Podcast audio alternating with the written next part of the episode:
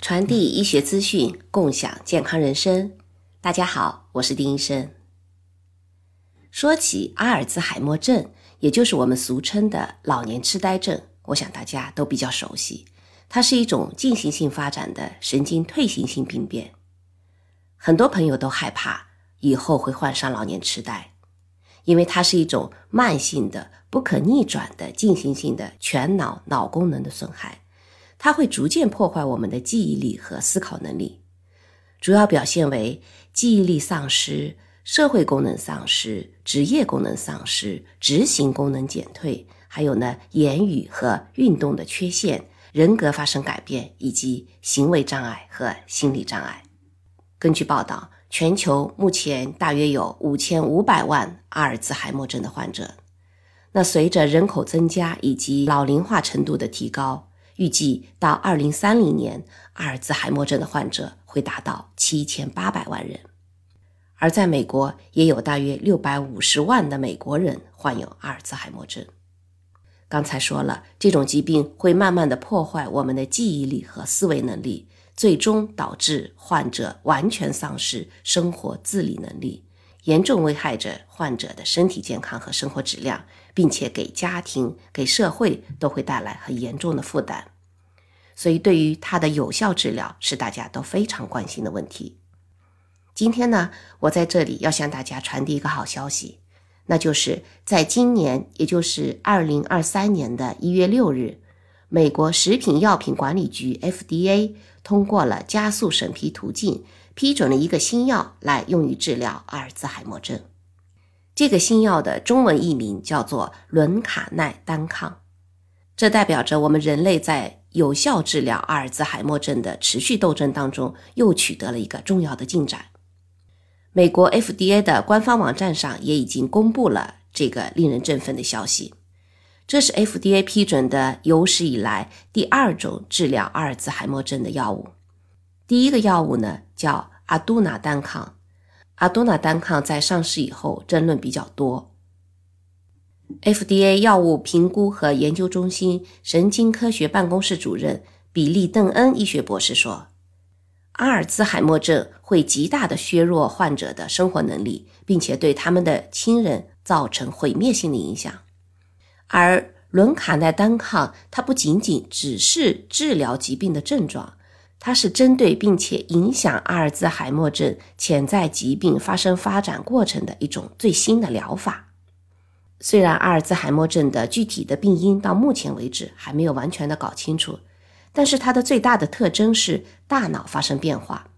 它包括贝塔淀粉样蛋白积聚形成的神经外神经炎性斑块，以及套蛋白过度磷酸化形成的神经细胞内的神经元纤维的缠结。从而引发大脑的皮质皱缩、脑区的神经元大量的丢失以及神经突触功能的异常，从而严重的影响人的记忆力和思考能力。阿尔兹海默症是一种进行性的疾病，这就意味着它会随着时间的推移而不断的恶化。研究人员也发现，如果大脑当中这些有害的贝塔淀粉样蛋白斑块能够减少，那阿尔兹海默症疾病的进展。是可以减缓的，而伦卡奈单抗正是第一种专注于防止大脑当中贝塔淀粉样蛋白积聚的这么一种新的药物，一种新的治疗方法。在双盲临床试验当中，研究人员在一千七百九十五名阿尔兹海默症患者当中评估了伦卡奈单抗的疗效。这些参加试验的患者都是处于轻度的认知功能障碍，或者是处于轻度的痴呆阶段，并且都确认存在有贝塔淀粉样蛋白的病理的变化。这些患者接受了批准剂量的伦卡奈单抗的治疗，然后使用正电子发射断层扫描 （PET） 成像来对贝塔淀粉样斑块进行量化的评估。当治疗到第七十九周，也就是大约一年半的时间，接受伦卡奈单抗治疗的这些患者，他们的大脑里面淀粉样蛋白斑块就出现了统计学意义上的显著性的减少。而使用安慰剂组的患者，大脑内贝塔淀粉样蛋白的斑块并没有发现减少。正是这些临床试验的结果，使得伦卡奈单抗获得了美国 FDA 的加速审批通过，从而可以应用于美国的临床，给广大的阿尔莫兹海默症的患者带去了有效的治疗手段。那使用伦卡奈单抗也会出现一些副作用，它常见的副作用主要为输液以后的相关反应、头痛以及淀粉样蛋白相关成像的异常。那输液的相关反应呢，是包括流感样症状、恶心、呕吐和血压的变化。那淀粉样蛋白相关成像异常呢，是指使用了伦卡奈单抗以后，有些患者可能会出现大脑区域的暂时性的肿胀，并且可能伴随着大脑表面或者内部的小点的出血点。这些呢，是随着时间的推移，通常会慢慢消退的。患者自身通常没有什么症状。但也有些人可能会出现头痛、意识模糊、头晕、视力改变、恶心和癫痫等症状，但是很少有患者会发生严重或者危及生命的事件。就像在伦卡奈单抗这个处方说明上面所描述的那样，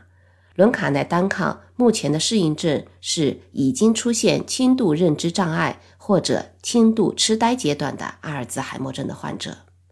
而在疾病的早期或者是晚期，应用伦卡奈单抗的安全性或者有效性，目前还没有研究数据来证实。当市场上没有其他的药物可以用于治疗某种疾病的时候，FDA 就会给这类药物指定快速通道。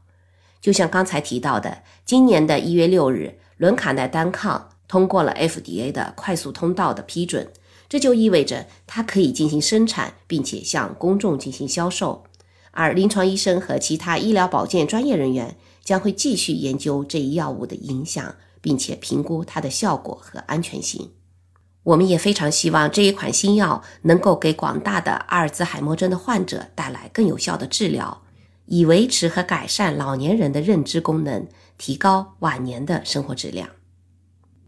好，关于阿尔兹海默症治疗新药伦卡奈单抗获批的消息就分享到这里。我是丁医生，临床工作二十多年，传递医学资讯，共享健康人生。感谢您的关注和订阅，也欢迎在评论区给我们留言。